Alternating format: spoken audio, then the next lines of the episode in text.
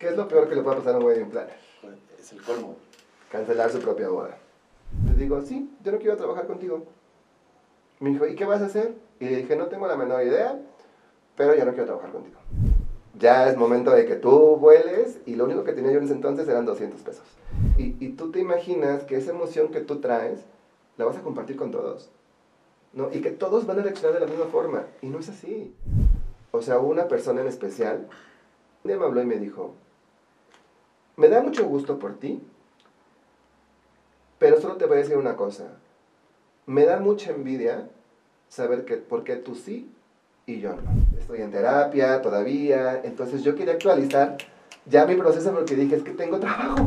Es todo, vas, vas, vas, a lo tuyo, ve y deja de ver lo que hacen al lado.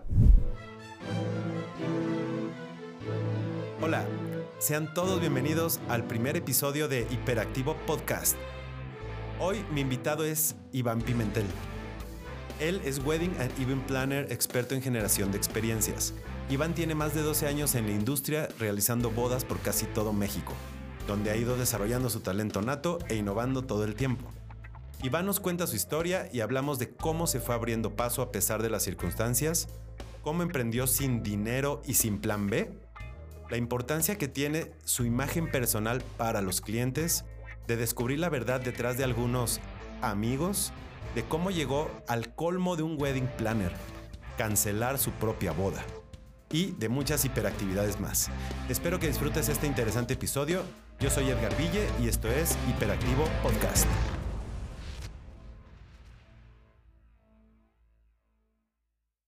Gracias, amigo, por venir. Este, ¿Cómo te sientes? Bien, bien, bien, todo bien. Chido. Oye, pues empecemos. Eh, para mí tú eres una persona hiperactiva. Sí. ¿Te lo han dicho alguna vez? Sí. ¿Sí? Entonces- ¿Así te sientes? Sí, ¿Sí? ¿Por qué te sientes hiperactivo? es complicado que esté quieto, o sea, pero desde niño, o sea, siempre he andado de arriba para abajo, porque no me sé estar quieto. Eso pasa. De niño, ¿cómo eras? Fui, bueno, soy actor frustrado. Desde niño estuve en teatro, baile y todo eso. Entonces yo creo que mis papás buscaban la forma de mantenerme entretenido, justamente por el nivel de energía que traía. Porque yo era de que al parque corría arriba de los árboles, o sea, siempre estaba inventando algo y siempre me mantenían como ocupado para, para no tener tanta energía en casa, yo creo. Ok, ¿en qué más te entretenías? ¿Ibas a clases de algo? Sí, este, estaba en teatro, estaba en TAP, eh, llegué a ir a clases de ballet, este, estuve en coro de la iglesia, soy niño de iglesia. Ok. O sea, sí estaba yo en pandillas cristianas y todo ese rollo, o sea, de- iba, nadie me cree, pero iba yo a misa dos veces los domingos. Dos veces. Sí, la semana, porque estaba en el coro de la iglesia. O sea, Ok. también en la, en la primaria estaba yo en teatro, en baile, en todo, y hasta en los grupos de, de música y de la escuela. Como que siempre estuve como en ese rollo artístico. Por eso digo que soy como actor frustrado. Ok. Oye, y este, pues tú eres de Orizaba. Así es. ¿Cómo saliste de Orizaba o por qué? ¿Por qué fue? ¿Cómo salí de Orizaba? Pues para la universidad, o sea, en la preparatoria como que realmente no sabía para dónde. Bueno, tiempo después tampoco sabía como para dónde, pero me salí obviamente por la oportunidad de estudiar fuera. Primero estudié en Veracruz, me fui a un diplomado a estudiar en Veracruz y ya de ahí me vine por la universidad y ya aquí me quedé. O sea, sí fue como salir por la oportunidad de salir a estudiar fuera, por eso fue. ¿Extrañas Orizaba? No. Su comida sí, la ciudad no. ¿Cómo fue tu vida en Orizaba? Eh, pues ya llevo más tiempo viviendo aquí que lo que viví en Orizaba. O sea, ya soy más poblano que orizabeño. Eh, fue, fue divertido, o sea, fue, fui un niño mu- como muy hiperactivo de pequeño, entonces siempre estuve en teatro. De hecho, a los nueve años estuve en una obra de teatro, que fue un, un coreógrafo de Timbiriche montar su academia a Orizaba. Entonces, de hecho, mi hermana era la que bailaba, estaba en ballet, estaba en jazz, y ella fue a hacer la audición. Y eh, cuando empezaron a hacer como el casting de baile y todo eso, yo me puse a bailar hasta atrás de todos y yo me quedé en la obra. O sea, eran puros niños, en ese entonces eran todos de 16, yo tenía 9 años y este, mi hermana acabó repartiendo los volantes de la obra y yo hasta me quedé con personaje. O sea, y la verdad es que de niño iba yo, o sea, me mantenía muy ocupado, o sea, fue, fue divertido porque hice lo que, me mis papás me dejaban hacer lo que yo quisiera desde, desde muy chico, entonces el, iba yo a clases de baile, tomaba clases en las tardes, en la escuela estaba yo en teatro, este, los fines tenía funciones. Cuando estaba muy chico, y hacía estas funciones de teatro, porque tuvimos una temporada larguísima de teatro con, con esta obra que fue a montar este coreógrafo. Y, este, y pues daba funciones, o sea, pero varias, o sea, y siempre estuve muchísimo, muchísimo en obras de teatro. ¿Qué obra era esa? Vaselina. Vaselina. Lo sospeché. Sí, Vaselina. Tenía yo nueve años cuando hice mi primera obra. ¿Qué personaje eres? Eugenio, el nerd. Okay. Sí, era el más chiquito de la compañía y Oye, ¿y tu hermana todavía se acuerda de, de que terminó repartiendo los Sí, seguro sí. Sí, pero ella fue la que no, no quedó para. ¿Y tu infancia cómo fue? Pues fue buena, la verdad es que siempre viví como en otro mundo, o sea, siempre estuve como muy metido en mis juegos, en, en hasta con los, los niños con los, donde vivía yo, como que siempre con los grupitos organizaba yo fiestas, también en la primaria organizaba yo fiestas, de, o sea, como que siempre fui muy social.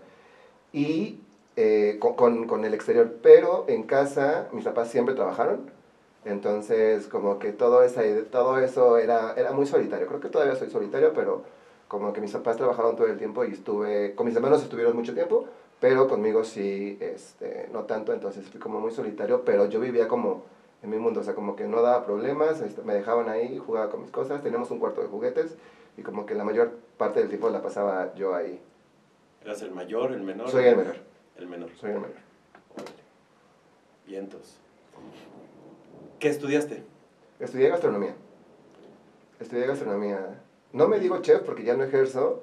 Y la verdad es que yo quería estudiar actuación. Y de hecho, en algún momento tuve chance de tener una beca para una escuela en TV Azteca. Pero mis papás no me dejaron. O sea, toda mi vida me prepararon para eso. O sea, literal, mi hermano iba a básquetbol, mi hermana a ballet, yo a tap.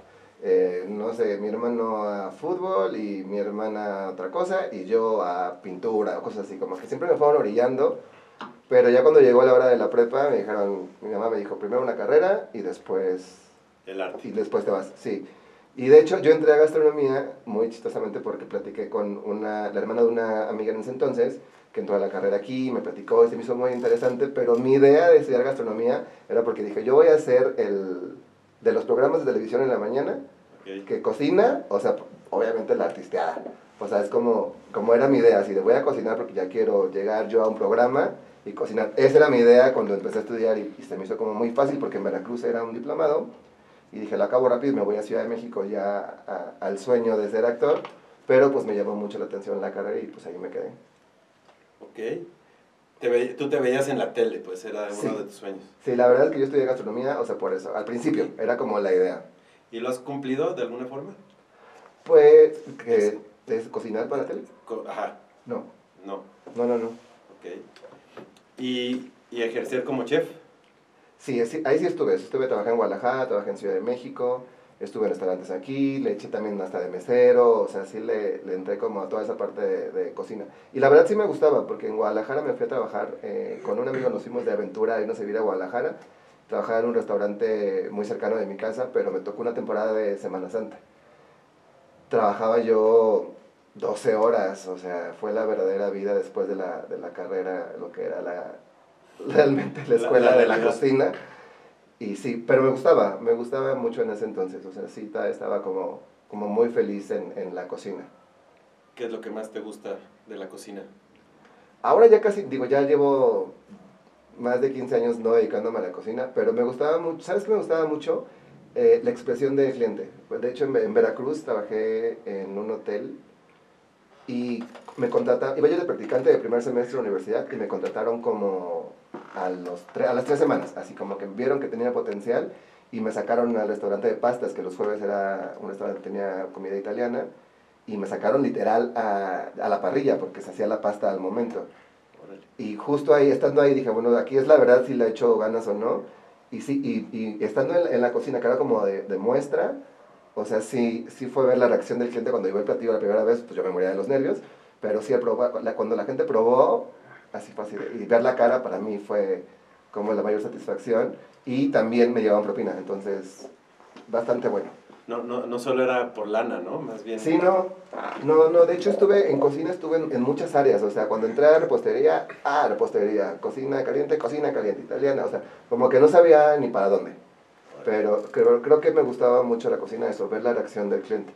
Y, y de hecho, en unas prácticas, creo que también fue en Veracruz, un chef me dijo, yo me asomaba mucho, porque también estuve mucho en banquetes, en la parte de banquetes, también en este hotel estuve en todas las cocinas, aprendí muchísimas cosas, y siempre me asomaba, o sea, desde cocina donde podía, y un chef me dijo, tú debes estar afuera.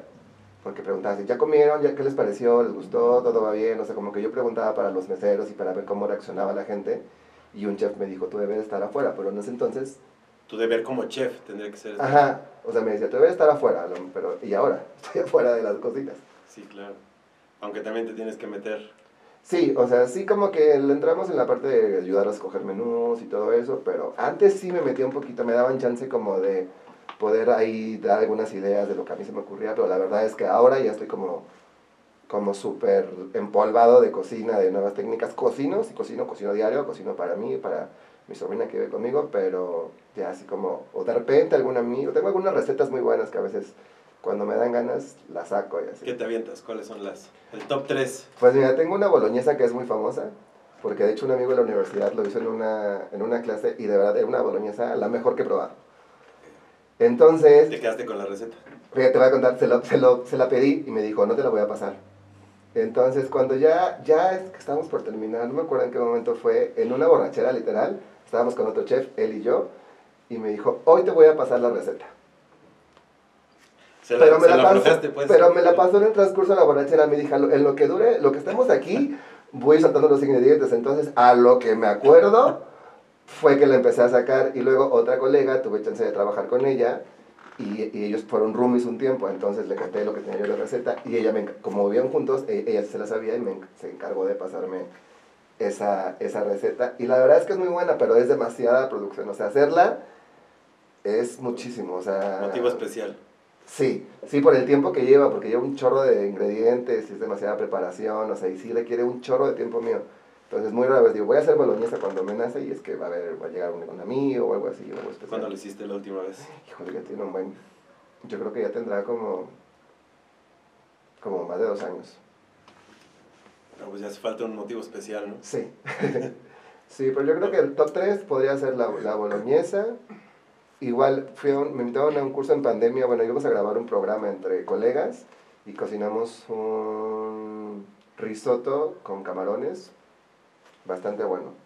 Así okay. también me lo han chuleado mucho, porque es como con queso y sashimi atún. Como que le pongo ahí de mis, de mis ocurrencias y ha gustado. Pero la verdad es que ya casi no cocino tanto. Ok. ¿Y cómo fue ese paso de la cocina a los eventos? Ok, sí, sí estuve en Guadalajara y de ahí, o sea, me, me regresé a Orizaba un tiempo porque mi mamá me decía que estaba yo muy lejos, que todo el tiempo había vivido afuera y que Guadalajara muy lejos, que vivía muy poco. Entonces, en ese proceso de buscar seguir en cocina, pues lo que más cercano que me quedaba Orizaba era Veracruz Puerto. La verdad es que estaba muy mal pagado cocina, o sea, muy, muy, muy mal pagado. Entonces, en ese proceso de buscar eh, regresar a cocina, fue que tuve la oportunidad de entrar a ventas a un hotel en Veracruz. Este, bueno, había un proyecto de un hotel muy bueno y entonces entré como a la parte de proyecto, entonces como que estaba yo involucrado un poquito más en la parte administrativa y todo eso. No se hizo y después entré a, a departamento de ventas de tipos compartidos eh, para una cadena de hoteles. Yo cero sabía de ventas, cero sabía de ventas eh, y literal le debo muchísimo a, a, mis jefes porque uno de mis jefes me dijo, el día que tú puedas vender un tiempo compartido vas a poder vender lo que quieras. Sí, sí y traigo toda la escuela de tiempo compartido de, en el proceso de venta, de convencer al cliente. Y justamente empecé en ese proceso porque yo me encargaba, en algún momento me iba en el puesto de relaciones públicas de las ventas de tiempos compartidos. Entonces yo viajaba muchísimo a conseguir bases de datos, hacer convenios con hoteles, y ya llegaba la gente de ventas a hacer como el proceso de venta. Y eh, les llaman liners, que es como el que hace la, la marca, como que la introducción a la venta.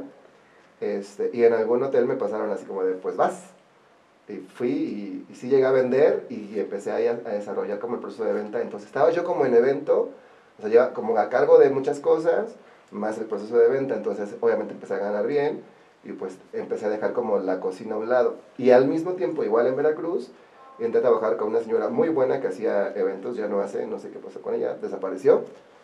pero eh, era asistente de ella. Entonces trabajaba en el hotel y trabajaba yo con ella los fines de semana. Entonces ahí fue que me empecé a involucrar como en las dos cosas y me olvidé un poco de cocina. De hecho, inicié un negocio que aún sigue con un primo de Veracruz, que él se encargaba, él era el planner y yo cocinaba, pero hacíamos eventos como corporativos, canapés. Yo estando en Veracruz me pedían muchísimo, entonces ahí como que le hacía yo al mil chambitas, o sea, como entre el hotel, con, con, mi jefa de planner y lo que me pedían, me pedían muchísimos canapés, pastas, y así. Pero poco a poco no había pensado en eso, que cómo fui a dejar de, de hacer eso, porque sí, cuando inicié hacía las tres cosas todavía, porque me pedían para los eventos, me pedían comida y la hacía.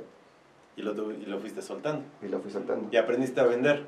Sí. Que todos decimos este, que odiamos las ventas o, no o las ventas no es lo nuestro hasta que aprendemos sí. de dónde vienen. Sí, de hecho a mí cuando las primeras veces, en, antes de estar en el hotel, en la cadena, con el, el proyecto, mi ex jefe se desesperaba conmigo porque me decía, es que tienes que saber vender. Y, y yo me enredaba, de por sí soy medio tartamudo y hablo muy rápido. Entonces, como que no me salía nato la venta, o sea, no me salía, no me salía y trataba yo de hacer los chistes de alguien más o de lo que escuchaba y yo, y como se quedó con cara como de, no, mira, creo que, creo que tú no la vas a hacer en, en esto de ventas. Y, ¿Y, ¿Y, sonaba la campanita cuando vendías un tiempo compartido? Sí, claro. Sí, se hace una fiesta. A mí nunca me ha sonado esa campanita. nunca he caído. Este, pero, pero pues está chido. Bueno, sí, qué, pero bueno que, la verdad es que ahí traigo toda mi escuela de la yo, venta. Yo sí creo que si puedes vender un tiempo compartido, puedes vender lo que te pongan. Sí, claro, porque vendes algo muy intangible. Muy intangible. Y que no cuesta nada barato. Además, sí. Y que en realidad es un buen producto. Muy poca gente sabe, pero en realidad si lo saben, si lo saben escoger un buen paquete, la verdad es que es un muy buen producto. Pues sí, sí, de, y depende, ¿no? Pues ahí, ahí de mucho. ¿Y cuánto tiempo estuviste tú en Veracruz y, y, y que te deslindaste totalmente En de... todo ese proceso fueron como dos años que estuve allá, que yo juré que ya me quedaba allá en el mar de Veracruz porque me gustó mucho el puerto, pero eh, la verdad es que el calor ¿no? y yo no somos tan amigos. Y sí me pasaba, estando en el hotel, eh, moverme de un lado a otro de oficina a palapa o así, o ir a una cita, era llegar empapado en sudor, esperarme en el, en el clima para secarme, y la verdad me empezó a desesperar un poco a mí el calor. Y estuve dos años y, y, me regresé a Puebla justo porque vi en la universidad donde estudié iban a sacar un proyecto que tenía que ver con eventos y el director me mandó a traer y por eso regresé a Puebla, entonces íbamos a ir ahí como a una propuesta y había como algunas cosas por ahí interesantes.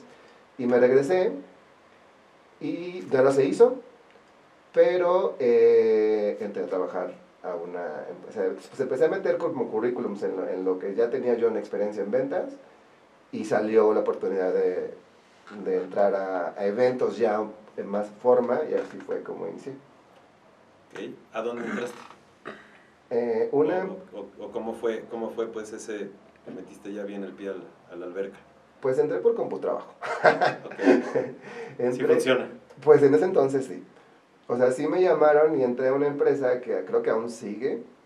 Y en ese entonces mi jefa no tenía mucha noción de lo que eran los eventos, la verdad. En general. En general, ¿no? O sea, como que tenía la idea de mucho, creo que venía, venía, venía de hotelería, pero no es lo mismo un evento de hotel a un evento ya social o corporativo. Entonces inicié con ella y como que empezamos juntos a, arrancar el, el, proyecto que ella tenía, porque, y, creo que yo lo traía ya nato, o sea, de verdad lo, creo que lo traía nato porque yo les les las ideas, como de qué podemos hacer, o sea, lo que ella tenía era toda la información de todos los proveedores de Puebla. O sea, literal había carpetas y carpetas y carpetas y carpetas y carpetas. Entonces ya tenía como toda la estructura, pero yo creo que hacía falta un poco más de la ejecución. Entonces como que de la, ma de la mano fuimos, como, como yo aportando lo que a mí me nacía, porque realmente yo no había estudiado nada de, de, de eventos, o sea, de administración, sí, o sea, de muchas cosas, pero en realidad la ejecución de eventos, o sea, no.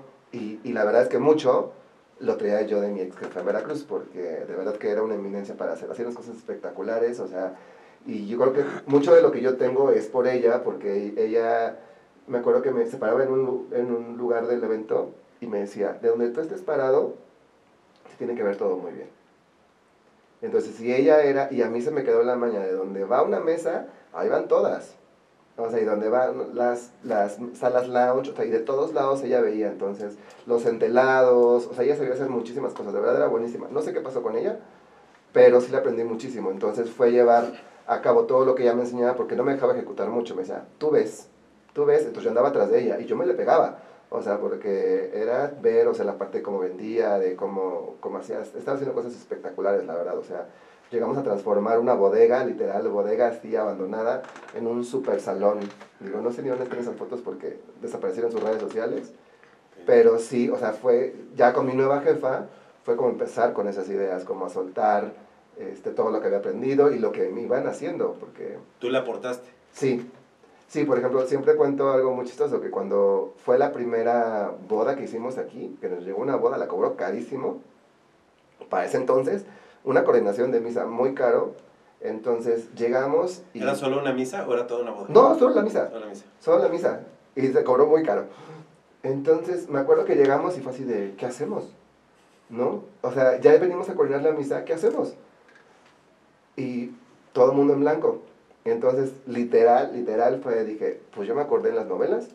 O sea, la escena que de qué lado va la novia, de qué lado va el novio. Y así fue como yo acomodé el cortejo y cómo fue que empezamos a pasarlos uno a uno. Y en la misa, pues obviamente, pues estar al pendiente, pero literal me, me salió nato. Oye, porque de niño ibas a misa dos veces los domingos, pero no eran bodas. Sí, no eran bodas, no, iba yo a las, a las dominicales, Sí, a las sí. del pueblo. Sí, e- esto era, e- esto, e- esto era más, este, sí, acordarse de las telenovelas.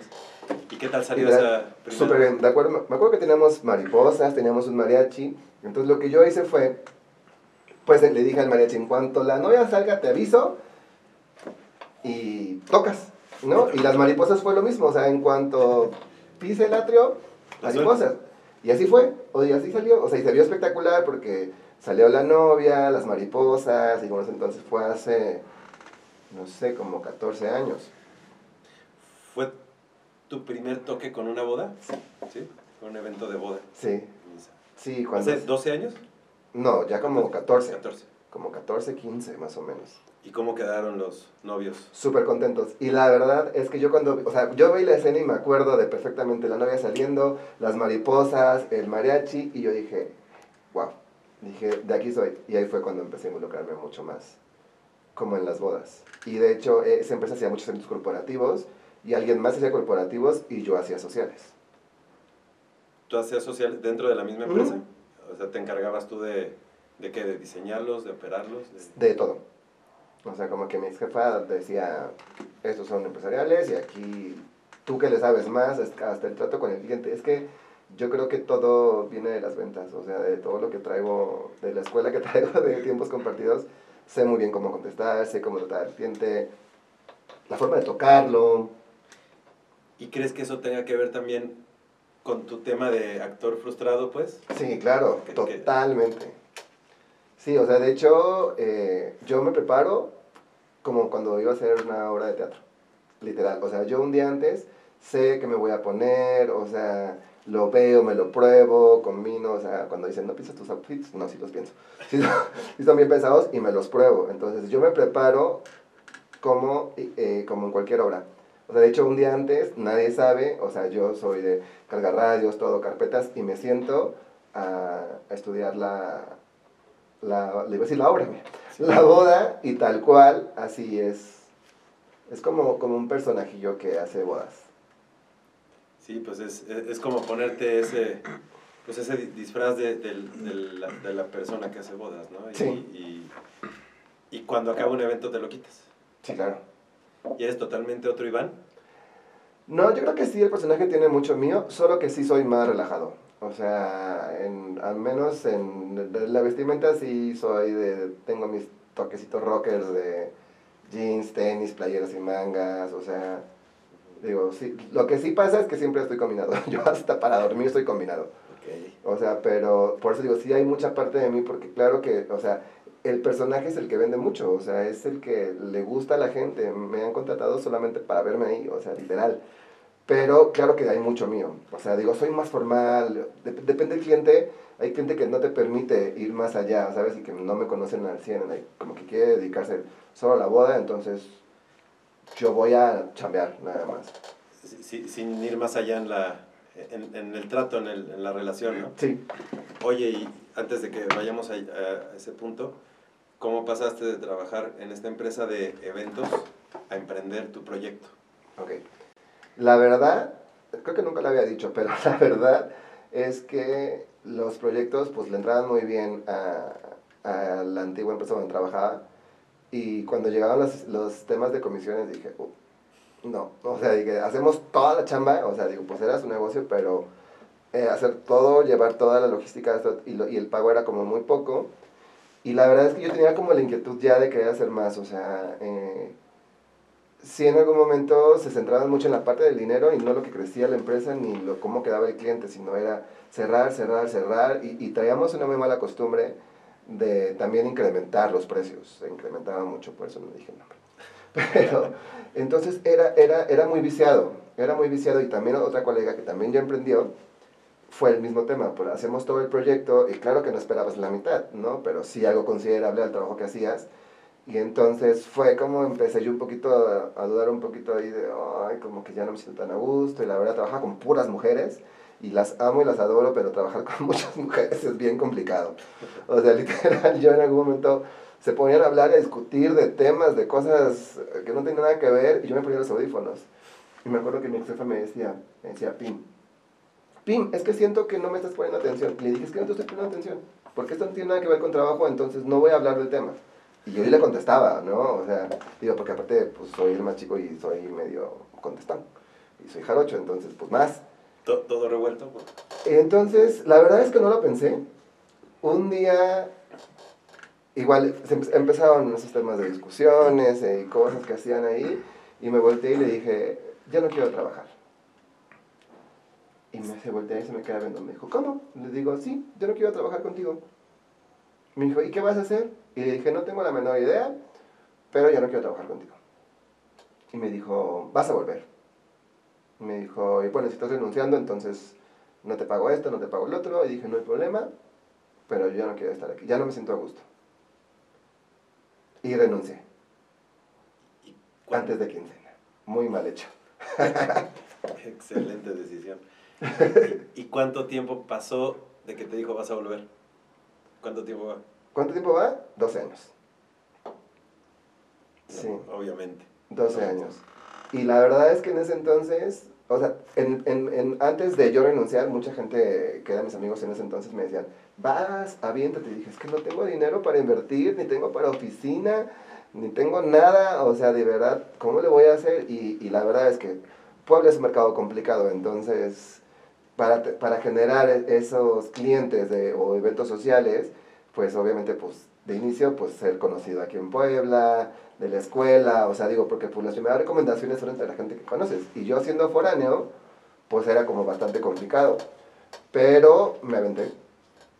Me aventé, o sea, de, de decir, pues lo voy a hacer y a ver qué pasa. Y literal, o sea, yo en algún momento, pues mis papás me ayudaban muchísimo. Y justo antes de eso, mis papás me dijeron, hasta aquí.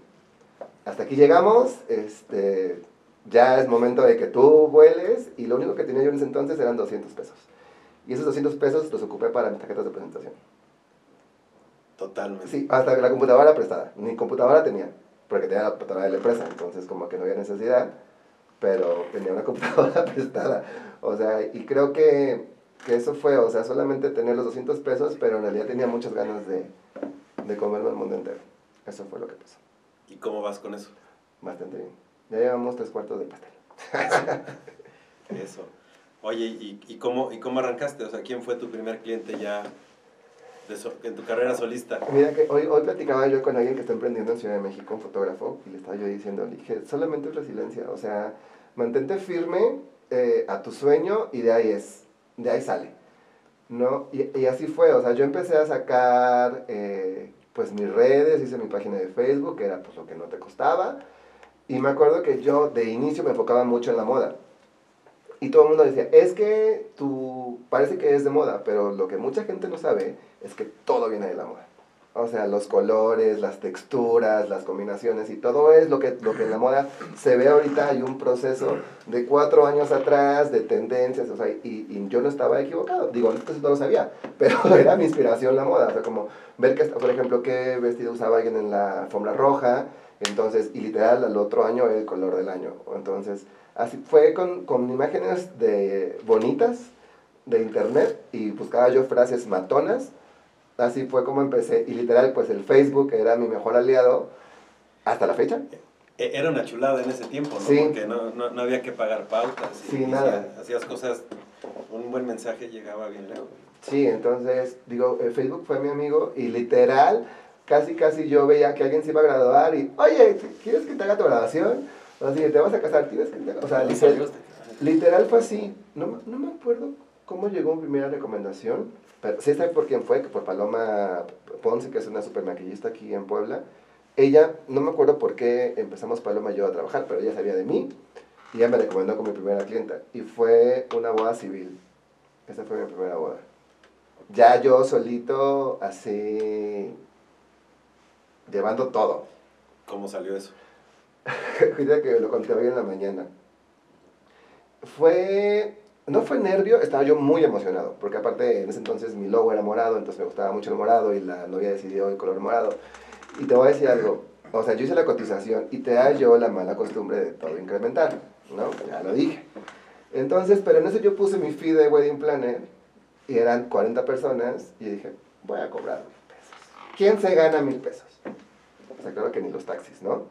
O sea, pero yo dije, me voy a ganar mil pesos en un día. Yo los veía limpiecitos y cobré mil pesos. Ese fue tu fee. Literal, ese fue mi fee, mil pesos. Y digo, obviamente, pues tenía comisiones de los proveedores, más lo que ahí le íbamos sacando. Y salió bien, o sea, la verdad se veía todo súper bonito y todo muy bien. Pero desde ahí me empecé a involucrar. Yo me involucro mucho con el cliente.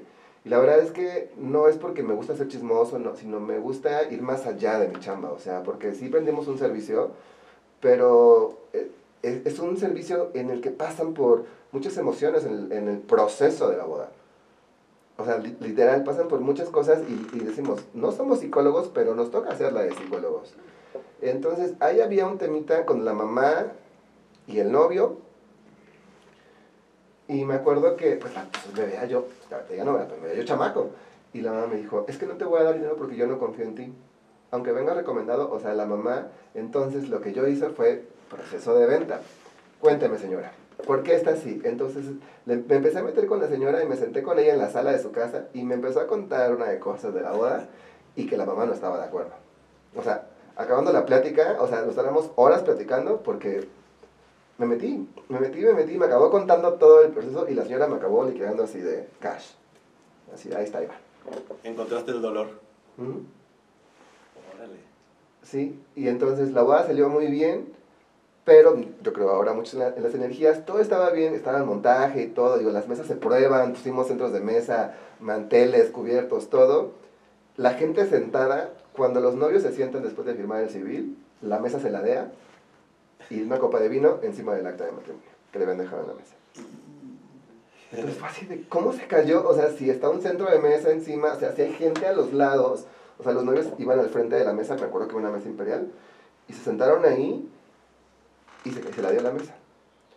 Se divorciaron muy breve, muy rápido más bien. Pero sí, esa fue mi primera boda, fue muy chistosa y me acuerdo también, digo, pues soy bailarín y todo, de, de actor y todo, la, y siempre que estoy en las bodas, pues el pisito se mueve atrás de la barra. Y en esa boda me acuerdo que la novia me dijo, baila conmigo porque ya estoy medio borracha y mamá se va, se va- me va a regañar. Dije, es que yo no puedo bailar porque estoy trabajando. Me dijo, por favor, una canción para que más no se dé cuenta. Y me eché una canción con la novia y ya después seguí trabajando. Y, y salió bien. La verdad es que cuando yo salí de, de ahí dije, sí, o sea, sí es aquí, o sea, cubre con muchas áreas porque en ese entonces había contratado un chef que a hacer las pastas y todo lo que íbamos a dar. Me pude involucrar en cocina, me pude involucrar en diseño, en la parte de logística y la verdad es que cuando yo salí de esa boda y, a pesar de el- esa caída de la mesa y que se echó a perder el acta, dije, de aquí soy. No, no, no, te, no te derivó un, un error. Sí, o, no. un- o, o- un- No, problema, ¿no? no, al contrario, y sabes, siempre me preguntan, no sé por qué, así de, oye, ¿cuánta gente se ha divorciado, no? O sea, y la verdad es que no tantas, pero al principio me pasaba, o sea, que si sabía que se divorciaban, yo dije, ay, lo tuve que ver yo, o sea, cuando, no, pero me sentía hasta culpable, y justo de esta boda, no recuerdo cuántos años después publiqué, o sea, un día como hoy, hace tantos años hice mi primera boda, y la novia me publicó, eh, y fue hermosa. A pesar de estar divorciado. Órale, órale, qué chido eso. Y sí. Y así empecé. Y de ahí me aventé. O sea, de ahí me aventé. Y, y yo creo que no, no en todos los negocios puedes llegar a un nivel tan alto de involucramiento con los clientes, ¿no? Haciendo lo que haces. Porque llegas a, ahí sí, más hasta la cocina que si fueras chef. Sí, y sabes que mucha gente me lo critica porque sí me dicen, no, es que, ¿por qué con los novios? Y una vez alguien me dijo, los clientes no son tus amigos. Y claro que no son tus amigos. Previo a la boda. No, pero yo tengo muy buenos amigos después de haber sido mis clientes. Y yo creo que no es que te seas amigo, sino es un poco de empatía.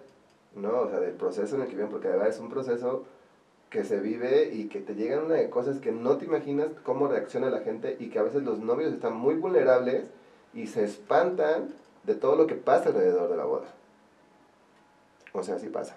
Sí, en el previo y en Sí, en el previo, o sea, en lo que pasa entre la gente, cómo reacciona, o sea, de verdad es bien complicado. Entonces yo, o sea, no es que, yo soy muy amigable, o sea, y yo voy con, con la gente voy así, o sea, si me pides un consejo, claro que lo doy desde donde yo sé o donde mi experiencia o lo que me ha funcionado. Y pues en eso tengo mucha experiencia, entonces a veces pues voy, o sea, que lidian con las damas, que lidian con la mamá. De hecho, me, me, me dicen el planner de los casos complicados, ¿no? Porque cuando, eh, de hecho, en un hotel aquí muy famoso, hubo una mamá de una novia que nomás no daba con nadie, hasta que llegó conmigo. Y no es que yo haga algo extraordinario, simplemente lo que hago es escuchar a la gente, porque de ahí partimos. O sea, tan solo para planear una boda siempre les digo, cuéntame, ¿qué ideas tienes? ¿Qué quieres? O sea, es escuchar al cliente, así claro que lo escuchas, recibes la información y, y de ahí pues va saliendo todo el proyecto y también tú sabes cómo llevar a tus clientes para que estén tranquilos toda la planeación. Sí, yo también creo que no puedes hacer negocios con alguien que te cae mal, ¿no? Sí, no. Ni, ni, ni de aquí para allá ni allá. Sí, no. Es muy complicado, es muy complicado. ¿Y cuál es como el peor desastre que has visto de boda o, el, el- la peor bronca con la que te has topado? bronca, pues es que luego hasta las mamás, de verdad, ¿De la novia o del novio? de ambos. O sea, de, de verdad, eh, parte de, de mi legado que quiero dejar aquí es que, que la gente se recuerde lo que significa una boda, ¿no? O sea, lejos de la inversión que están haciendo para invitarte a que vengas a cenar y no es un platillo de 200 pesos, ni dos tragos que te vas a tomar de caña, no. O sea, te están invitando a que celebren su amor. Y de verdad, a la gente se le olvida. O sea, y, y ma- mamás de novio de que han querido ir del color casi blanco, o sea, ha habido, o sea, de, ah, no, pues si, si no tengo un momento, no, o sea, sí pasa. O sea, Se todo mundo quién protagoniza. Sí, o sea, damas, este, pues tan solo el invitado al ponerse la borrachera que se pone, o sea, hace pasar mal momento, a que llega a haber golpes, o sea, de verdad, a la gente se le olvida por completo cuál es la intención de la boda. Y de hecho se los digo a los clientes, o sea, cuando estamos en el proceso, les dije que no se les olvide cuál es el motivo de esta fiesta, que es su unión. ¿No? Estamos celebrando su unión y están invirtiendo para celebrar la unión de sus vidas. O sea, yo se los digo a los clientes siempre, siempre, siempre, siempre. Pero se van, se van por el, se van por los presupuestos, se van por, por querer aparentar más, por, o quieren gastar mucho o no quieren gastar, o sea, empiezan a chiquitear cosas, o sea, realmente se les olvida. O sea, yo por eso eh, siempre digo que yo hago bodas de todos los presupuestos. O sea, lo que tú quieras invertir, pues es lo que tienes. O sea, y no hay necesidad de, de querer hacer más que el otro. O sea, simplemente es tu boda y cada boda es diferente, cada pareja es diferente. Somos, somos seres individuales, o sea, somos seres totalmente opuestos uno al otro. Entonces no hay por qué replicar nada. ¿Tienes idea cuántas has hecho al día de hoy? No, ¿No? nunca las he contado, pero hubo un año que estuve asociado con una banquetera hicimos más de cuarenta y tantos eventos En un año. en un año. Órale. Pero nunca las he contado. Ok. No, pues ya al perder la cuenta, pues ya es, ya es un chorro. Sí. ok. Oye, ¿crees en la suerte? Eh, sí, sí, sí creo en la suerte, pero también creo más en las ganas que tiene uno de enfrentar las cosas y hacerlas. ¿Y crees que por ser constante, tener ganas y hacerlo bien, eres una persona suertuda? Sí, podría ser. Sí, la, la verdad es que me he empeñado mucho en, en este sueño que es, o sea, la verdad es, es mi bebé, o sea, es, es mi marca, o sea, en, en este momento cumplo con todas las funciones que desde niño quise, o sea, la parte, o sea, a lo mejor no estoy actuando, pero sí es una parte de, tengo un foco, porque aparte me gusta el foco y, y aunque me lo critican, mucha gente me contrata por eso. De verdad, o sea, es, me contratan, así de- me preguntan, ¿qué te vas a poner? O sea, tuve, tuve una, una novia en diciembre que me decía, "Ay, por favor, vende falda, porque, porque tuve una sesión de fotos con una falda que me hizo un señor poblano. Me dijo, por favor, por favor, vente en falda. Le dije, a mí me encantaría llegar de falda y saco y corbata, pero con lo que corro, una de esas me enredo en la falda y voy a dar hasta allá. Pero, pero, pero digo, pero sí me, me han contratado por eso. Entonces, y creo que eh, ha sido la, la constancia que he tenido y en, en no bajar y, y en ir por mi sueño, porque este es mi sueño, o sea, es, es muy diferente al tuyo, al de al lado, a mi colega, al que lleva más años, al que lleva menos, o sea, yo no, no es lo que, yo no sé ni cuánto para ti es lo ideal ganar, no, ni cuántas bodas quieres tener, por eso me preguntaban, ¿tienes bodas todos los fines? Dije, no, Dios me libre, no, o sea, no, o sea, yo ya tengo cierto número planeado de bodas y yo con esos vivo bien y tengo otros proyectos por ahí que van saliendo, pero esto es lo mío, o sea, no tienes que fijarte en lo que yo hago, enfócate en lo tuyo. Y eso fue lo que yo hice, yo dejé de compararme con los demás. O sea, porque me- al principio me pasaba de, no, por no ser poblano, lo que decía al principio, por no ser poblano, por no ser conocido aquí, bla, bla, bla. Pero bueno, yo en Orizaba era conocido y todo, y allá no me venden, ¿sabes? Entonces fue, eh, y yo me lo dije un día, eh, yo voy a ser de los mejores de Puebla. ¿No? O sea, y yo tengo mi factor diferenciador y es eso, o sea, no, no es que haga algo extraordinario. Y claro que me encantaría tener las super bodas, todas que cayeran los cisnes y fuentes, ¿no? Y, y creo que todos quisieran tener novios muy guapos y bodas de millones y millones de pesos, pero a mí lo que me llena es lo que yo logro con el cliente, ¿no? En el hacer su experiencia, en, en, yo no hago una, ah, es, es verde, azul, amarillo, ¿no? Sino yo llevo tu boda y hasta en la parte de diseño yo los involucro, siempre les digo, tú enséñame qué quieres y yo te sugiero, ¿no? Y sobre eso es tu boda. ¿Cu- ¿Cuánto tiempo de planeación lleva una boda? Tu tiempo ideal. Mi tiempo ideal, un año. Un año. Yo podría organizar una boda en un mes. Pero me fijo mucho en el cliente y también por la parte financiera es mucho mejor tener un año para poder, poder pagarla. Nueve meses es lo ideal. Pero yo he planeado bodas en un mes. Ok. Eh, Iván, en tu vida este, has tenido muchas pérdidas este, de personas cercanas. Sí. Este, ¿cómo, ¿Cómo sobrellevas una pérdida importante en tu vida? Siendo la persona que, que eres, el proyecto que tienes, ¿cómo, está, ¿cómo llevas tu vida y lo que te pasa en tu vida, las pérdidas que tienes en tu vida personal? Pues mira, hasta la fecha eh, yo creo que la pérdida más fuerte fue a mi padre porque mi papá fue, él, digo, él no tuvo estudios hasta primaria y llegó sin estudios, llegó a ser gerente de carta blanca. O sea, tuvo puestos administrativos buenísimos y mi papá era un as con el cerebro y haciendo cuentas. Y en, cuando yo empecé a emprender, él, él me fue guiando muchísimo, entonces me decía, no, haz esto, haz el otro. De hecho, él desde niño me enseñó a vestir. O sea, él me decía, los, me sentaba, sentaba conmigo y me decía, mira, los colores, este, de esto, esto no lo combines, el zapato, el calcetín, la camisa va así, la playera. Siempre desde niño me enseñaba. O sea, yo de niño hay fotos mías que iba yo arregladísimo al inglés. Porque mi papá, o sea, me siempre me ha gustado. Entonces, y mi papá se vestía muy bien, entonces desde ahí lo traigo. Entonces, en todo el proceso de emprender, mi papá me decía, ábrete por aquí por los negocios, ve por acá. Entonces, justamente cuando yo empezaba a arrancar y como a tomar fuerza, fue cuando él fallece. Pero, eh, claro que duele, claro que sigue doliendo, pero yo ahora lo tomé desde donde estoy ahora en un tributo para él.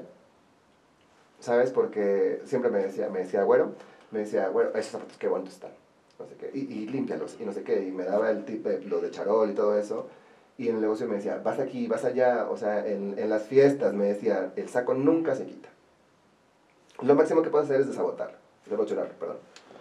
Pero nunca se quita el saco. Entonces, claro que dolió, y, y, y en, ese, en ese momento, desgraciadamente en mi familia, yo siendo el más chico, me tocó ser, eh, volverme papá, volverme esposo, volverme abuelo, volverme tío, eh, volverme todo. Y entonces yo hice como, o sea, justo en el de mi papá fue así de, pues papeles, hay que ver, cosas que aquí, bla, bla, bla, me salí, fui a arreglar cosas yo, entonces fue como tomarme ese papel que no me correspondía, pero nadie más lo iba a hacer. Entonces yo creo que sí me dolió mucho, pero dije, a partir de hoy, o sea, todo lo que tú me enseñaste, claro que me hicieron falta muchísimas cosas y me hubiera encantado que en este momento de mi vida me hubiera visto todo lo que he logrado, que sé que, que lo ve donde está, pero bueno, en vida. Entonces justamente eso fue lo que yo tomé, decir, claro que me duele, es mi padre, pero al final no recuerdo una pelea con él, no recuerdo un chantaje, claro que tuvimos diferencias, porque es obvio, pero no recuerdo algo malo con él. Y me acuerdo que cuando falleció, mi familia quería abrir el ataúd y yo, no, ¿para qué? ¿Para qué hacemos esto? ¿No? Este, y bueno, lo, lo, hicieron. Y yo no quería ver porque yo quería como conservar esa imagen de mi padre, pero obviamente pues me ganó la curiosidad y, y al voltear lo vi. Y lo vi tan guapo, lo vi con su cara tan en paz, eh, podría ser una muy mala palabra, pero me imaginé diciendo, ya todos váyanse a sabes dónde, o sea, lo vi tan en paz. Y lo vi, recordé como cuando era yo niño, que mi papá era muy guapo, parecía, decían que parecía español, o sea, pero lo vi tan en paz y todo, y dije, dije, para lo tuyo ya acabó, o le dije, nos dejas, me dejas en un rollo con tu familia que no es nada inusual, pero, va, y entonces fue, o sea, yo el, dije, ¿qué hacemos? Mis papás vivían en León, fue Orizaba, misa, ta, ta, ta, las cenizas, ta, ta, ta, el lunes, ¿qué vamos a hacer? Cada quien regresa a su vida habitual, vamos. Y así fue. Y la verdad, o sea, no fue como no vivir el duelo, porque claro que me sigue doliendo y claro que lo sigue extrañando, pero yo preferí eh, rendirle tributo en vida. O sea, en, en, todas las enseñanzas, en todo lo que le hubiera, le hubiera gustado de mí, en, en, llevarlo. O sea, de hecho, a sus seis meses que falleció, me, me tatué su firma. Estaba muy padre. Entonces la tengo tatuada, entonces dije, todo lo que yo haga a partir de hoy es para ti. Y así lo, lo enfrenté. ¿Hace cuánto fue? Eh, nueve años. Sí, hace nueve. Sí, pues es, son trancazos, ¿no? Que no dejan de, de doler, pero hay que aprender a Sí. rendirles tributo, honor. Sí. ¿Qué es lo que, el, el aprendizaje más grande que te dejó él? Justamente eso, de, que depende de uno. O sea, depende de uno de las ganas que quieras echarle a tu vida, a, a, lo que tú quieras lograr, lo puedes conseguir. O sea, él en ese entonces, con la primaria, que, que iba a esperar llegar a, a tener el, los puestos, porque no solamente eso, estuvo, estuvo muy, muy buenos puestos muchísimo tiempo y la verdad es que de niños tuvimos muy buena vida y fue gracias a, a ellos. Siempre, siempre ellos decían, pues solo es trabajando. Se logra trabajando. Eso eran sus palabras. Órale. Muy bien. Ahora un poquito, hablando de ti, Iván, este, en cuestión de redes sociales y, y, todo lo que pues podemos saber de Iván el personaje, uh -huh. Pues nos dimos cuenta de tu relación que, y que estabas planeando una boda Así es. que no se hizo. Uh -huh. La boda del wedding planner que no se hizo. ¿Qué pasó? ¿Qué es lo peor que le puede pasar a un wedding planner? Es el colmo. Cancelar su propia boda. Uy. Pues fue muy complicado. Digo, no tengo nada malo que hablar de, de, mi anterior pareja porque para mí hasta la fecha es la mejor persona que he conocido. De verdad, o sea, la mejor persona con la que yo he estado. Es una gran persona. Eh, desgraciadamente, pues todos tenemos eh, cositas arrastrando desde niños. Eh, Y, y eso fue lo que pasó, la, la diferencia de ese trabajo interno. Yo a lo mejor ya traía un trabajo interno con más, de más tiempo, ¿no? involucrándome en, en, justamente, yo siempre voy queriendo ser mejor persona siempre, ¿no? Y, al paso, eh, pues te, vas, te van abriendo muchas puertas, te van abriendo muchas cosas que, que no sabías que estaban o de dónde vienen. Y creo que esa fue nuestra diferencia, en que yo siempre pongo mi negocio antes que todo. Entonces siempre fue el querer ir, no, vamos, vamos, vamos. Y yo era, porque ya no soy, de jalar mucho de, oye, pues es que aquí está bien, entonces vayamos todos, porque yo creo que todo nos puede ir muy bien en la vida. Eso no se me ha quitado, pero yo creo que si todos cumpliéramos nuestros sueños, lo que te decía, tu sueño es muy diferente al mío, al de al lado, si todos nos enfocáramos en hacer eso, el mundo sería totalmente diferente. Entonces, en este proceso, la verdad es que fue muy complicado, porque para empezar tenía yo la presión social de todos. Oh, la boda, la boda, la boda, y, y qué vas a hacer, y ya me imagino. Y para empezar, eh, la gente, digo, pues sí conozco a muchísima gente, la gente empezaba, ¿me vas a invitar? Eso es lo peor, lo peor que le pueden decir a alguien que se va a casar, o sea, porque es incomodísimo, no sabes qué responder. O sea, a mí me llegaron a decir, yo pago mi platillo, pero voy. Entonces, fue, fue un proceso muy complicado porque justo lo que te decía, cuando tú anuncias que te vas a casar, o sea, es con toda la emoción y con toda la seguridad, yo digo, yo me arrodillé porque estaba seguro en ese momento de esta persona con la que yo quería compartir mi vida. ¿No? Entonces, y la emoción y todo, y, y tú te imaginas que esa emoción que tú traes, la vas a compartir con todos. ¿no? Y que todos van a reaccionar de la misma forma. Y no es así. O sea, y, y yo lo vi a la par con unos clientes que igual, eh, ellos se, se, se, casaron, adelantaron su boda, perdón, pospusieron su boda por pandemia y nos hicimos muy amigos porque íbamos a la par.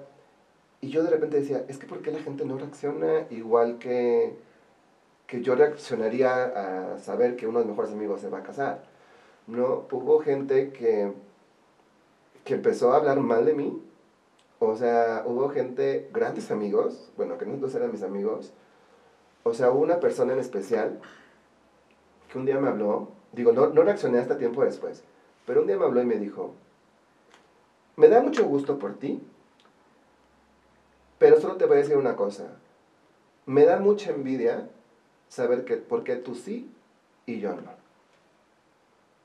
Órale. Y era un hermano para mí literal un hermano, porque vivimos juntos muchos años y, y compartimos muchas cosas y yo es, de él en especial esperaba decir, te vas a casar, ¿no? O sea, no esperas que te digan eso.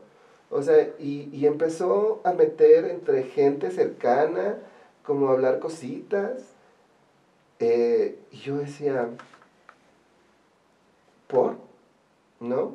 Y, y creo que también fue una de las razones porque fue una pérdida de alguien que yo quería muchísimo, literal, era mi hermano menor, y decir, ¿por qué me haces esto en este proceso que yo estoy viviendo cuando tendrías que estar tú de lado? Y, y lo voy a contar. Mi plan en la boda, yo no quería aventar ramo ni nada de esas cosas, pero mi plan en la boda era que me pusieran una canción de un artista que a él le gustaba mucho y que estaba seguro que se iba a enojar por poner esa canción en algún momento estelar para mí, pero lo que yo quería hacer me subir a la pista a la mesa, perdón, o a la silla, ver su cara, bajar y entregarle el ramo la mano. Ese era mi sueño. Y decirle, vas, porque yo sé lo importante que para él era lograr algo así. ¿Sabes? Y entonces yo entendí, después de mucho tiempo en que, que, que lo estaba haciendo desde su herida y no desde, a lo mejor no por molestarme a mí, pero que te digan, ¿por qué tú sí y yo no? Uf. Y literal entré en depresión. O sea, fue una, y literal fue una, hablando de las pérdidas, fue una de las pérdidas más grandes que he tenido y sí estuve en depresión muchísimo porque yo decía, es que ¿qué hice? ¿No? O sea, porque no tenemos la, la confianza de decir, oye, está pasando esto? Pero dije, lo único que estoy haciendo es planeando mi boda. ¿No? O sea, la estoy planeando, o sea, no creo que haya algo, malo. O sea, empezó a decir que si eh, porque mi ex tuvo una herencia, que si yo lo hacía por la herencia, que por si cumplir, o sea, y cuando no tuvo la, la, la, valentía de sentarme oye, a ver, lo estás haciendo por qué, ¿no? O sea, cuando realmente, pues, no lo estaba haciendo por un show, porque, pues, para hacerlo por un show me pude haber casado hace 10 años, o 9, o ya me hubiera casado en este, en este lapso, ¿no? Si fuera por eso. Sino realmente, o sea, pero esas cosas son las que yo te digo, o sea, van pasando que dices, no entiendes. Y entonces justo previo a, previo a, a, a la boda pasa esto y fue, dije, no, no, no se vale, porque aparte de, de, de enfrentarlo, de, no enfrentarlo, perdón, fue contando cosas que tú sabes que entre tú y un amigo cuentas de cosas familiares, de temas internos. Yo tuve un proceso muy complicado que estuve en el hospital y, y un tema que nunca se habló, pero él lo empezó a contar con personas y a decirles, entonces, ¿tú, ¿tú con qué derecho vas a contar algo mío si no sabes si está trabajado? ¿no? O sea, lo hablas desde donde tú quieres, o sea, con qué intención lo haces, o sea, quieres unir aliados, o sea, ¿para qué? Y me pasó. O sea, me pasó que mucha gente no reaccionó como yo esperaba. En el proceso de boda me atravieso con, con esto de que fue una gran pérdida de uno de mis mejores amigos de la vida. Y fue muy complicado, o sea, porque yo tenía que, que, lidiar con, con esto y claro que mi expareja se daba cuenta y lo sabía, ¿no? Porque yo lloraba y así, dije, ¿por qué está pasando esto? O sea, ¿por, por qué alguien puede, no, no, sé con qué intención lo hace en este proceso? Y, y me he dado cuenta que muchas personas lo hacen con diferentes parejas. Entonces por ahí empezó mal. Okay. De ahí fue que ya estábamos a días de la boda, pero era el tema de COVID y todo eso. Y bueno, él salió positivo a COVID y entonces tuvimos que posponer. Y te voy a decir algo, mucha gente me dijo, pues ya hazla. Total, ya para ese entonces ya va a estar. O sea, y aparte, pues de mi, de mi lado, pues yo no tengo tanta cercanía con mi familia. Y eran más amigos, pero de él sí había familia, había gente grande y todo eso. Entonces yo decía, ¿cómo crees que vamos a exponer a la demás gente a eso? Claro. Y, ay, pero pues sí, ya, ya que tiene. Así, o sea, para que te des cuenta lo que va, lo que va la gente. Entonces ya después, eh, el, entre él y yo, ya las cosas empezaron a fracturar mucho, hubo cosas que pasaron que no se resolvieron, que se pusieron en la mesa, nunca se aclararon, entonces pues yo fui el que opté por, por terminar la relación y terminar con todo, eh, por el bien de ambos, porque tú sabes cuando ya hay muchas fracciones en una relación y cuando se ha hablado tanto y no se hacen las cosas, no, y no se entiende no, y no reacciona y una parte está de un lado y la otra del otro, yo le dije, es mejor que ahorita corramos, acabar haciéndonos basura, porque es lo que va a seguir. Eso es lo que sigue. Y claro que ha sido de las muestras de amor más difíciles que me ha costado, porque, lo repito, yo no me arrodillé nada más por querer arrodillarme, porque estaba yo muy seguro. Y, y de hecho, eh, él, él muchas veces preguntó, que como que no, no directamente a mí, pero siempre lo soltó porque quería saber eh, qué siente la persona que se hinca para pedir matrimonio.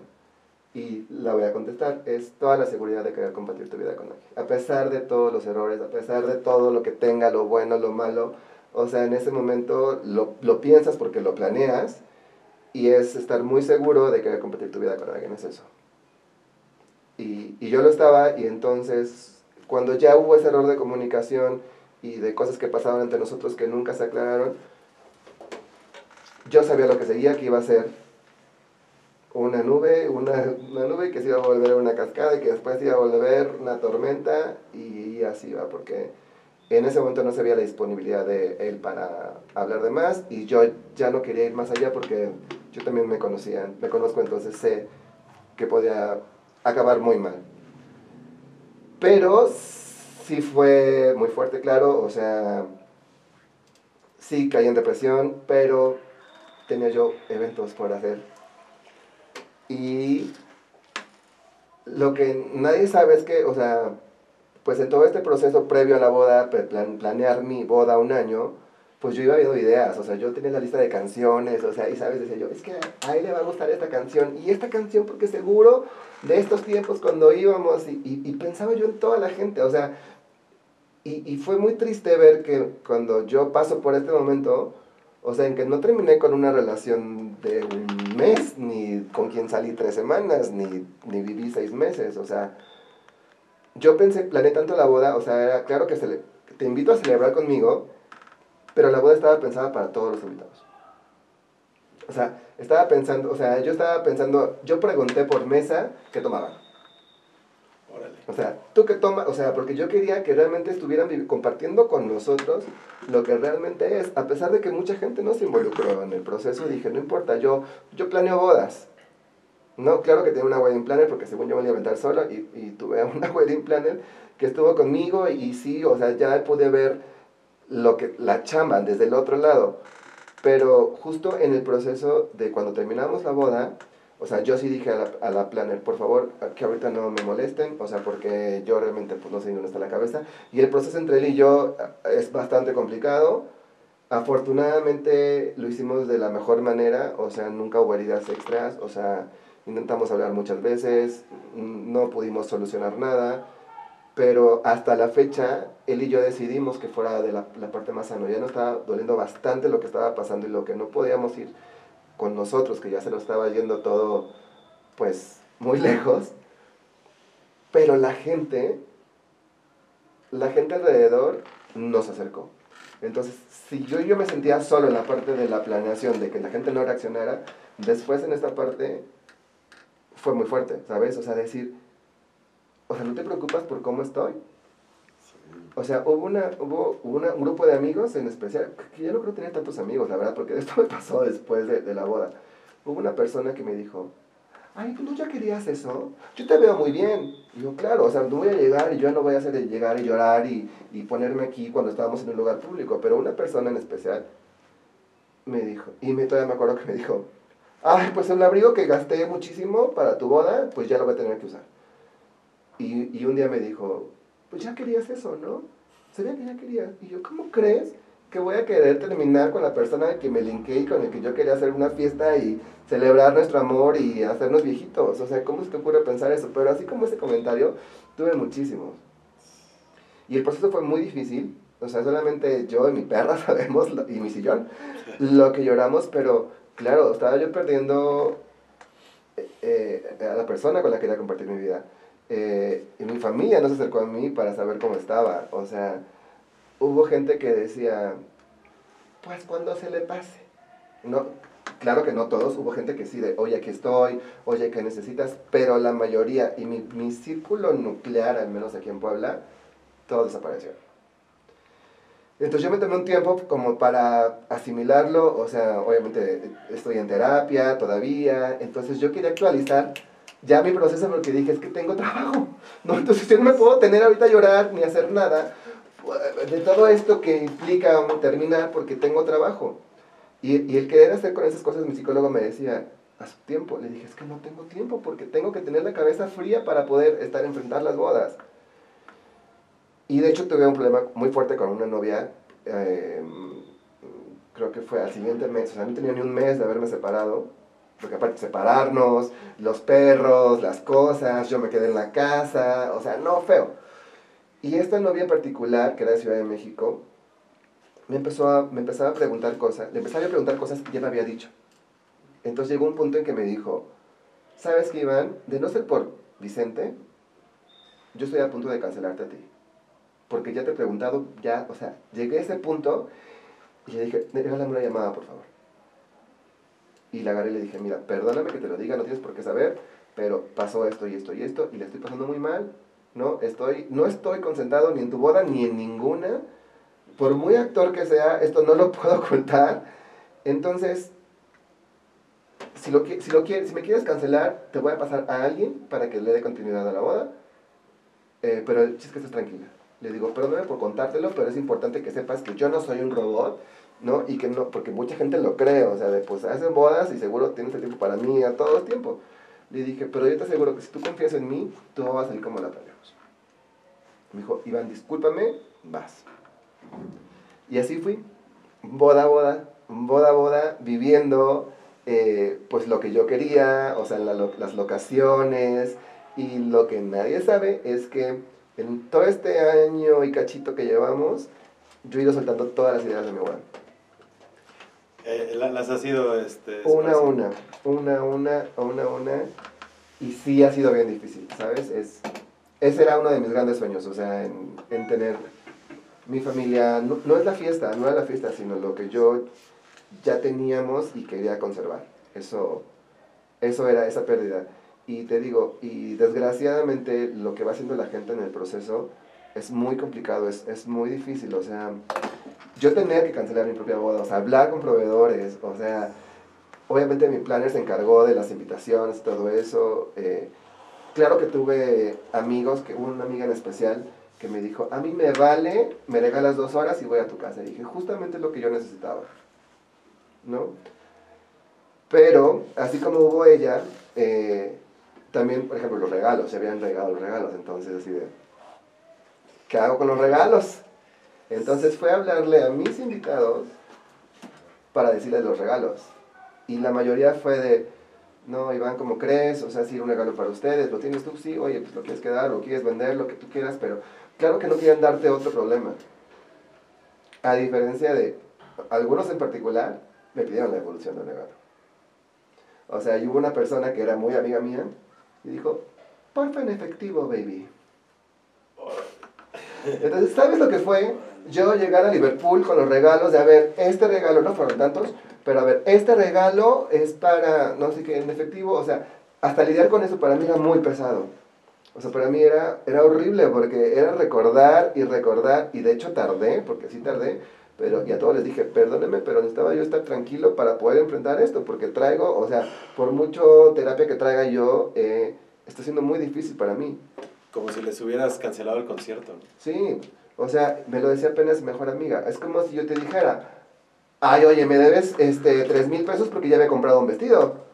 ¿No? Dice, claro que no, no, no queremos tocar el tema de algo que para ti es complicado y que, y bueno, no solo para mí, también para la otra pareja. Mi pareja era, era complicado. Y yo creo que eso fue lo más difícil. Lo más difícil las preguntas. De, Los detalles, ¿no? Sí, claro, de, de por qué no te casaste, que claro que todo el mundo quería saber, pero creo que eso, el, el- realmente el por qué fueron nuestras diferencias eh, y que no, no quise hablarlo, ¿sabes? No, muy pocas personas saben lo que pasó, pero hubo un, hay un malentendimiento entre ambos, entre en que las cosas se, se pusieron en la mesa, pero no se hicieron, aún así con todas las palabras, entonces no podemos obligar a la gente. Entonces por eso fue que, que no se hizo, pero la gente esperaba como una disculpa pública, o querían saber el chisme, o... Pero en realidad no tengo, o que digan, no, sí, porque él, pero la verdad no tengo nada malo que hablar de él. O sea, hasta, repito, hasta la fecha de hoy, es la mejor persona con la que he estado, es un gran ser humano, y pues nuestras diferencias fueron los que nos llevaron. Y nuestros pocos procesos individuales fue lo que nos llevó a esto, pero sí fue muy difícil. Fue muy difícil lidiar con, con esos falsos amigos, con los que ya no se volvieron, con los que no se preocupan por ti. Y, y yo, lo que nadie sabe, pues es que yo lo viví, o sea, yo lloraba por dentro en cada boda. Sí, pues, O sea, claro, o sea, y acabo de estar en una boda igualitaria y fue así de, uff, ¿no? Y, y algo muy chistoso que me pasó que, pues con el paso del tiempo, llegó un punto en que dije, no hace mucho, que dije, ya no quiero hacer bodas, ya no sé si quiero hacer bodas. Y no sabía por qué pasaba hasta que me llegó el flashazo y claro que fue eso, o sea, se me fue toda la ilusión por mi boda.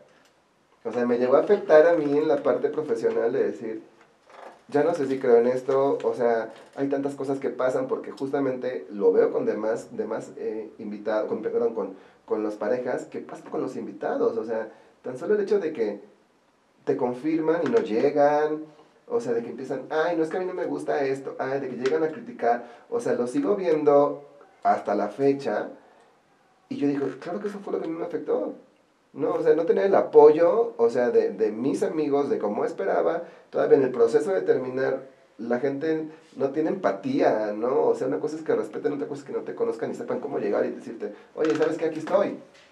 ¿qué ¿no? crees que se está perdiendo como este propósito central de una boda? Totalmente, totalmente. Y, y sí me pasó, o sea, decir, no hace mucho, ¿eh? O sea, dije, ya no sé si quiero hacer bodas. De hecho, le hablé a la que era mi wedding planner y le dije, si ya no hago bodas, te voy a pasar a mis clientes porque ya no sé. Y me dijo, ¿y qué vas a hacer? Le dije, lo que yo haga después de esto, estoy seguro que voy a triunfar igual. Eso lo tengo súper seguro. Pero en este momento ya no sé. Y hasta ahorita, que, porque aparte tuve una temporada muy fuerte a principio de año, gracias a Dios, que este año ha sido mi mejor año vendido. Estuve tan abrumado de trabajo que dije, es esto, pero dije, me voy a dar mi espacio para saber y, y, apenas reconocí que fue eso, o sea, se me fue yendo la emoción por lo que yo viví, o sea, porque claro que me dolió no haberme casado y por, por lo que piense, por lo que no piensen, por, digo, eso, eso me da igual, sino simplemente por todo el proceso que fue, que fue muy difícil. Lo, me pasó que al año que terminamos, tuve una boda el miércoles. ¿Por qué no? Una boda el miércoles. Y un tiempo antes... Eh, Justo al año. Al año. se hacía al año, el miércoles. Los novios cambian de canción. Escogen mi canción de vals. Ay. o sea, claro que yo la, la, canción la escuché miles de veces y yo sabía que en qué momento quería todos los efectos especiales que iban a ocurrir en la canción. Cuando ya estábamos viendo mi boda, le dije a mi planner, yo ya sé en qué momento quiero todo, pero me voy a dejar sorprender, porque si por un algo se atrasa un segundo en algo, mi cara se va a ver en el video porque soy carudo y porque, ¿no? O sea, de hecho, eh, una de mis coaches eh, de bodas, no me podía venir, que no está en México, me dijo, por favor, quiero ver tu cara, que alguien me grabe tu momento en cuando estés tomado en el cortejo y no puedas decirles todos avancen o que se atrasen, quiero ver cómo vas a reaccionar tú estando ahí parado. Pero bueno, este, cuando, yo, cuando pasa esto de la boda, me cambia la canción y yo dije, ¿qué voy a hacer? Y me aguanté lo más que pude, lo estiré, lo estiré, lo estiré, lo estiré. Y llegó el momento de escucharla y claro que me pegó. O sea, a pesar de no haber escuchado más de un año, eh, al sentarme, ponerme los audífonos, porque yo hago en todas mis bodas. La, para mí el vals es la parte más bonita, es la parte más importante y para mí es... Hay algo mágico que pasa en el vals, o sea, las caras cambian, algo mágico sucede y siempre les digo a, mis clientes, cuando yo los veo bailar, para mí es mi chamba ya terminó. Y yo en todas las bodas lloro, me siguen preguntando, después de tantas bodas y tantos años, sigue llorando? Sí, porque para mí hay una conexión con ellos y verlos ahí en ese momento para mí es muy importante. Entonces, yo sentarme a escuchar mi vals fue así de... Ah, porque va a tener una canción que alguien conociera, o sea, era como no tan famosa. Claro que me pegó eh, y la escuché dos, tres veces, otra vez solamente para ver los segundos. Trataba de estar de yo concentrado, pero pues era imposible no recordar y todo. Y, sí me troné un ratito y lo saqué. Después, los novios deciden eh, decirme, vamos a cortar la canción. Y yo no tengo que volver a escucharla otra vez. Entonces me hacen el mix y volver a escuchar, digo, ya fue un poco más tranquilo, pero algo muy chistoso que cuando llega la boda, pues estaba yo nervioso, pues era el día y traía yo las emociones y pues hasta la fecha las bodas me siguen moviendo cosas, ¿no? Y para bien y mal, empieza la canción, pero teníamos dos minutos y teníamos juegos pirotécnicos, papelitos, eh, fría, teníamos un chorro de cosas que solamente pasaban en dos minutos. Entonces teníamos que estar muy concentrados. Empieza la canción, sale el primer efecto a los segundos y se atraviesa la sobrina de la novia. Y yo, señora, ay, la niña ya se metió al vals. Y salgo corriendo y entonces ya alcanzo, la niña empieza a correr alrededor de los novios, ya nada más tú sabrás qué pasa, qué pasa en ese momento del vals. O sea, yo alcanzo a meter la mano, saco a la niña y yo, oiga señora, pues es que le estoy diciendo, bla, bla, bla. Se me fue el vals. O sea, todo pasó, pero yo ya no estuve ese momento que, que a lo mejor pudo haber sido muy crucial para mí, pero...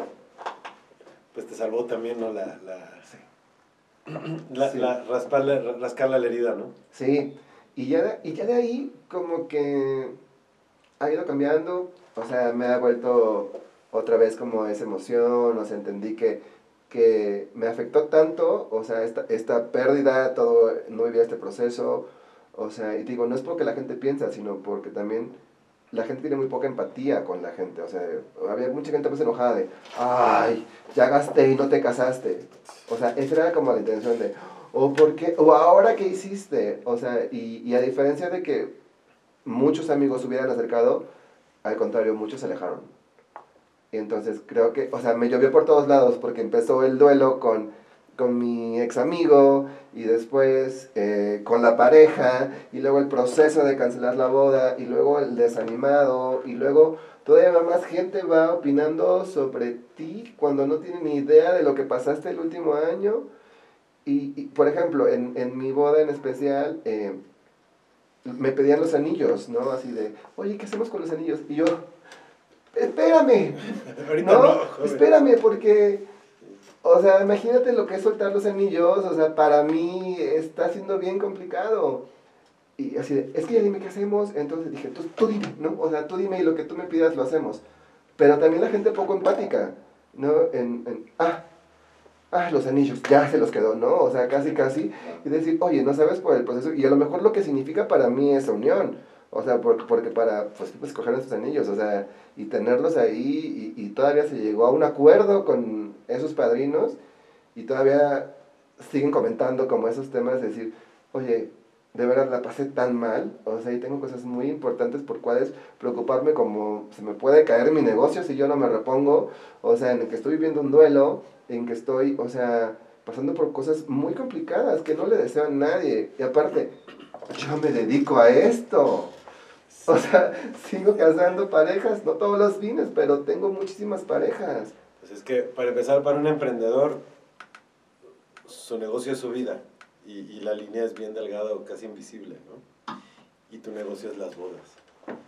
Y luego tuviste que lidiar con la presión previa a la boda, la presión de, de, de clientes, de proveedores, de amigos o ex amigos, y hacer la, la depuración de, de, de, personas en tu vida, ¿no? Al mismo tiempo todo. Sí, sí, fue muy, fue muy, muy, muy difícil, la verdad. No sé cómo lo logré pero creo que es mucho de la resiliencia y en que no he querido bajarle la guardia porque hubiera sido bien pues tirar la toalla. ¿Ya lo lograste? Sí, yo creo que ahora sí lo puedo hablar sin llorar, pero, pero sí fue detenerme y decir, fue un año muy complicado, o sea, porque aparte vengo de pérdidas de pandemia, vengo, o sea, de qué tiempo estuvimos parados, o sea, de, de que nos volvimos locos con la pandemia, o sea, me, me llovieron una de cosas, o sea, mi familia, que digo, no tengo tanta relación con, con la familia de, de, mi mamá y así, pero con lo que yo consideraba mi familia, también hubo problemas. O sea, nunca fue el sentarse, enfrentarse, que es lo que podríamos hacer como seres humanos, y decir, oye, al menos quiero saber que estás bien. No, ¿qué necesitas? O sea, en, en eso que, que cometemos los humanos es en lo que yo haría por ti, ¿no? En tu lugar. O sea, eso es lo peor que podemos hacer, en ponerle falsas expectativas a una persona de lo que haría, porque duele muchísimo. Duele muchísimo. Lo vi con mis amigos, o sea, mi grupo de amigos, de decir, oigan, pues vamos a unirnos porque Iván está pasando mal, vamos a verlo. ¿No? Ahí al contrario, se empezaban a chismes y decir, y, y, y, y, todavía con esta persona que yo tuve un problema, fueron y le dijeron, y se hizo una bronca, y yo estaba súper enojado, entonces yo hice, lo que hice fue cortar lazos con todos, alejarme, porque sí, sí he cambiado, me metí mucho en odas espirituales y a trabajar como mucho en mí, porque era algo que necesitaba, ¿no? Y creo que ellos hicieron más rollo entre ellos que el mismo rollo que yo tengo entre mi expareja. De verdad que ahora no somos los grandes amigos porque no lo somos, pero decidimos mantener, sin decírnoslo, un respeto. Y no hicimos nada por, ah, ya lo vi con él, o sea, hemos mantenido un respeto en lo que fue nuestro amor, o sea, y, y lejos de eso, toda la gente alrededor, o sea, de ver cómo se vuelan cabezas y te dejan y suponen y dicen, o sea, y yo me alejé porque sí he cambiado y soy más tranquilo, pero soy jarocho y diría por ahí mi padre, que en paz descanse, soy Pimentel. Y cuando a mí la Pimentel se me sube a la cabeza, esto estalla. Y si yo me pusiera a hablar mal de la gente que habló y se metió y hizo, yo haría la tercera guerra mundial o cuarta, quinta y desato a todos porque entre todos se han dicho y si yo pudiera soltar esa información, lo haría, pero dije, tengo suficiente con lo que estoy lidiando, prefiero, la batalla es conmigo, que Dios los bendiga y yo necesito seguir en esto que es lo mío. Y así fue como, como pasó, pero sí fue muy difícil. Elegiste la, la batalla. Sí. No, pues qué, qué, qué historia, güey. Sí, sí, digo, estoy tranquilo, ahorita que me preguntabas, ¿ya pasó? Sí, o sea, fue muy difícil, es un proceso muy complicado que no le deseas a nadie, digo, porque aparte no he escuchado a alguien que, que está en el medio y pase, ¿no? O sea, porque aparte, pues, no sé, en proceso te pueden decir, no escuches las canciones porque tristes porque te va a recordar, ¿no? Pero, pues yo llevo año y cachito haciendo bodas, y este año ha sido mi año más vendido, entonces sigo y sigo y sigo. Y te voy a decir algo, me di cuenta eh, cuando ya me sentí mucho mejor, que fue en la penúltima boda, que fue una boda igualitaria, vi la escena y dije, hubiera estado súper bonito, por algo no pasó, aún no sé por qué se hace algo, todo el mundo me dice, el por qué lo tendrás, aún no lo tengo, estoy seguro que ni él lo tiene, ya sabremos. Pero sí me di cuenta de decir, bueno, también darme ese aplauso porque todo el, el- este proceso sí me lo chuté solita. Entonces, si pude con esto, Lo que venga, ¿no? Sí, y, y, y lo que te decía, en este proceso de, de, de- también tuve problemas con mi familia, con mi madre, con mi hermana, eh, y se lo dije apenas a alguien, le dije, sí solté a la persona que me dio la vida y al hombre con el que yo me quedé a casar, los demás ahorita, mira, A donde se quieran ir. a donde se quieran ir. Entonces, sí fue muy complicado, pero Te hizo más fuerte. Sí, sí, sí me he vuelto más reservado, sí me he vuelto, no duro, porque no me considero que haya, sido- me haya vuelto duro, pero sí, sí ya tengo mis barreras con la gente, ya, o sea, te puedo asegurar que al día de hoy no hay una persona que sepa todo lo que pasa en mi vida. Un gran amigo me decía, es que, ¿sabes qué te pasa, Iván? Que eres muy confiado y cuentas todo. Y yo, yo le contesté y le dije, pues para eso somos los amigos, ¿no? O sea, como porque yo tendría que ser diferente a ti contarte algo y a ti otra cosa, pero ahora lo entendí, o sea, que, que ahora tendría que ser así. Y entonces, y lo que hice fue volverme más egoísta, pero no desde la parte de que, que en algún momento sí lo fui, de yo, se me subían los humos y soy lo más chingón, y, y, y sí lo soy, sí soy muy chingón, y soy muy chingón en lo que hago, pero no lo mamaseo, simplemente me creo lo bueno que soy. Entonces fue lo que me llevó a decir, pues vamos por más, o sea, pero no es por demostrarle absolutamente a nadie, o sea, es, esto es por mí, este es mi sueño y esto es lo que se va a realizar. Y donde estoy ahorita es el inicio de donde voy, Por ti. Por mí. No, pues qué. Salud. Salud. Salud. Esto está para Mujer Casos de la Vida Real. No, 2023. Pás- Pásenme los Kleenex. Pásenme el, otro vino, ¿no? Este. Pues. Bueno, entrada, pues muchas gracias por, por la confianza, ¿no? De, de platicar esa historia que no, pues no, supongo que no es nada fácil, ¿no? Sí, y, Este, y te voy a decir algo que muy poca gente sabe. Debe ser. Sí, no, pues. mu- muchas gracias, de, veras. Este, oye, y hablando de, de esto, porque es un tema de.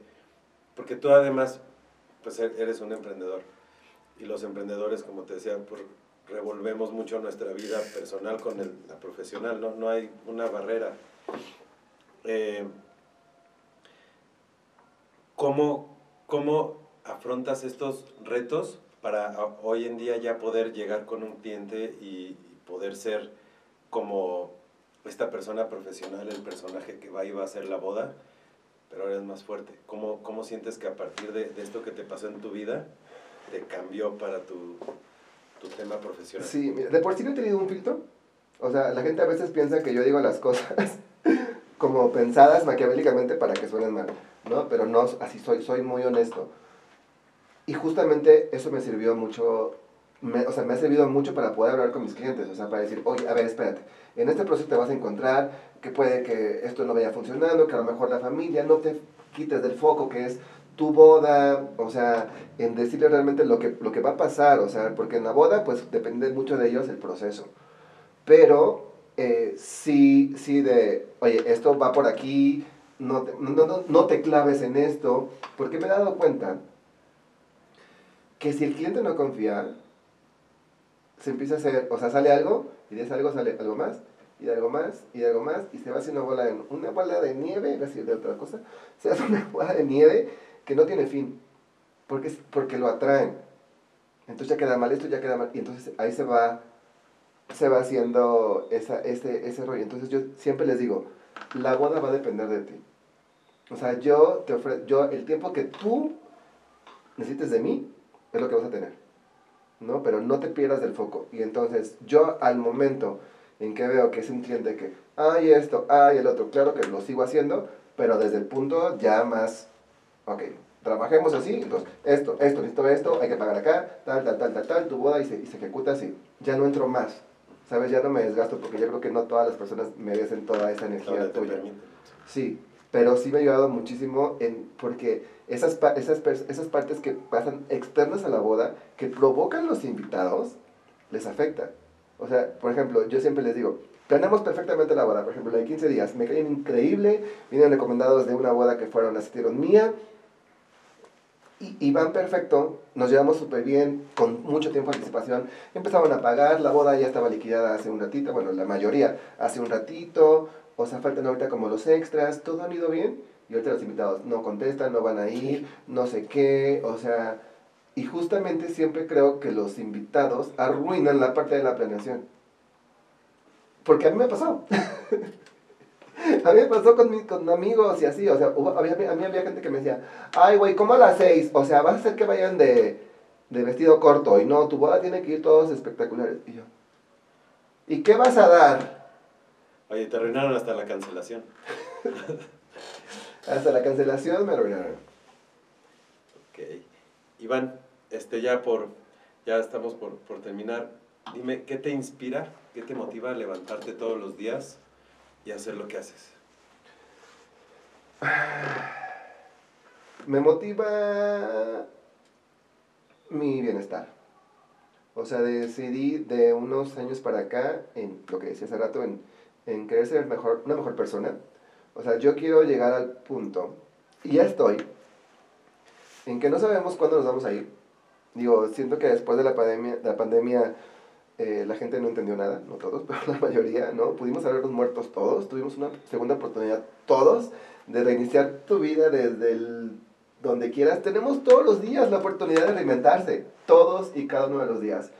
Entonces, lo que me inspira es, una, mis sueños, o sea, claro que mi negocio va de la mano, pero es lo que, lo que Iván quiere, lo que me hace feliz. O sea, yo quiero que el día que Chuchito, cuando él decida, o sea, yo decir, claro, yo me voy a toda madre.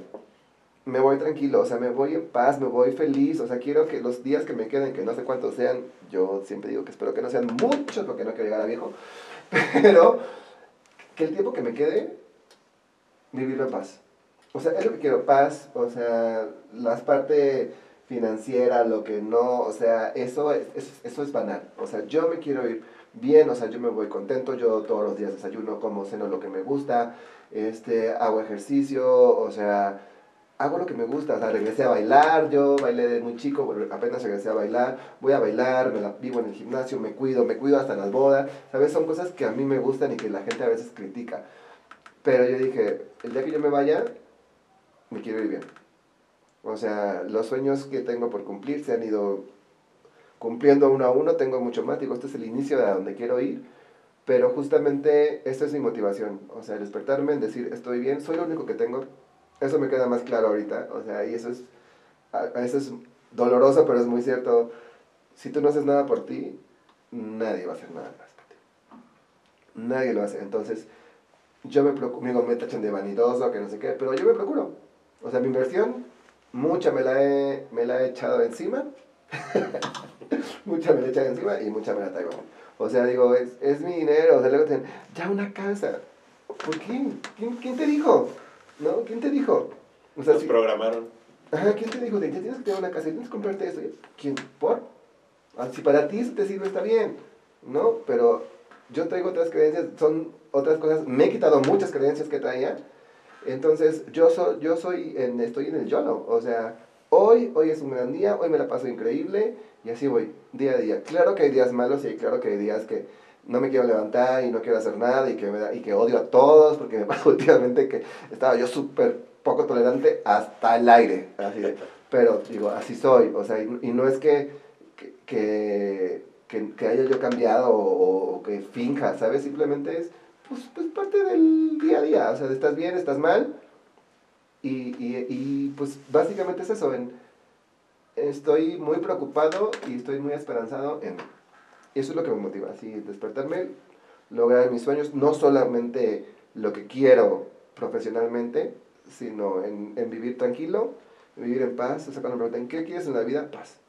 O sea, todo lo que pasa alrededor, que se maten todos. O sea, a mí no me quiten, no, no me quiten de donde voy, porque yo ya voy soltando codazos. Yo los aviento. Donde estoy ahorita, ya no me paro por nadie, ya no hice unas oportunidades, ya no hay nada. O sea, yo voy a donde voy. Quien quiera venir conmigo, adelante porque este camino va para todos y lo que te decía, qué, qué bonito sería que todos nos fuera bien en la vida y que podría pasar, no es algo que sea imposible, pero pues la gente no va hacia allá, entonces dije, mientras no me quites donde yo voy, que sé perfectamente a dónde voy, hasta un lado. Órale, excelente. Por último, solo desde tu experiencia, ¿qué podrías decirle a, las personas si todo el mundo te pudiera escuchar? Algo que pudieras decirles eh, eh, cómo lograr salir adelante si te caíste. Pues me he caído varias. y solamente es pues sacudirse y seguir. Eh, lo que decía hace rato, depende muchísimo de uno y nadie hace nada, nada, nada por ti más que tú. Entonces, el, el sueño que tú tengas, en lo que tú te mueva, en lo que tú quieras, si, si, es tu casa, si es un carro, si es un viaje, si es un yate, en lo que sea que tú sientes que te haga feliz, tanto a ti en tu ahora. Y te eches una vista al pasado, donde aquel niño que jugaba, ¿qué le hacía feliz? Y, y logras tener un nivel entre ambos, entre el, lo, lo, maduro que eres ahora como, como adulto, y, y darle gusto a ese niño que estuvo ahí contigo, vas. O sea, focus, focus, focus, y siempre digo, resiliencia y muchos huevos. No hay, no hay otra fórmula. Aquí lo que decías, no, no creo que sea suerte. O sea, son huevos. Sí. Es la frase, no son suerte, son huevos. Y depende muchísimo de uno. Y en lo que quieran, digo, cada quien tiene un sueño diferente. Entonces, lo que tú quieras, lo que te mueva, lo que te hace ir y despertarte, ve por él. ¿Quién te dijo que no? ¿Quién te dijo que no? Eso es. Eso. Pues muchas gracias, Iván. Muchas gracias. Hoy te conozco más que antes y, y, me emocionó un chorro escuchar tu historia completa. Y, este, y creo que estoy seguro que va a haber más personas que se van a, a inspirar por lo que, por lo que has pasado y, y, todo lo que has vencido. Felicidades. Muchas gracias. Es un chingón hiperactivo. Muchas gracias. Y yo creo que pues solamente es eso, en que depende de uno echarle todas las ganas y que de ahí no te bajes. ¿No? O sea, si, si siempre me preguntan si podías platicarle o a alguien o decirle o un consejo, es, güey, vas, es todo, vas, vas, vas, a lo tuyo, ve y deja de ver lo que hace al lado, que te quita un chorro de energía. Realmente, ve por ti. Eso, con eso nos quedamos. Gracias. Saludcita. Vale.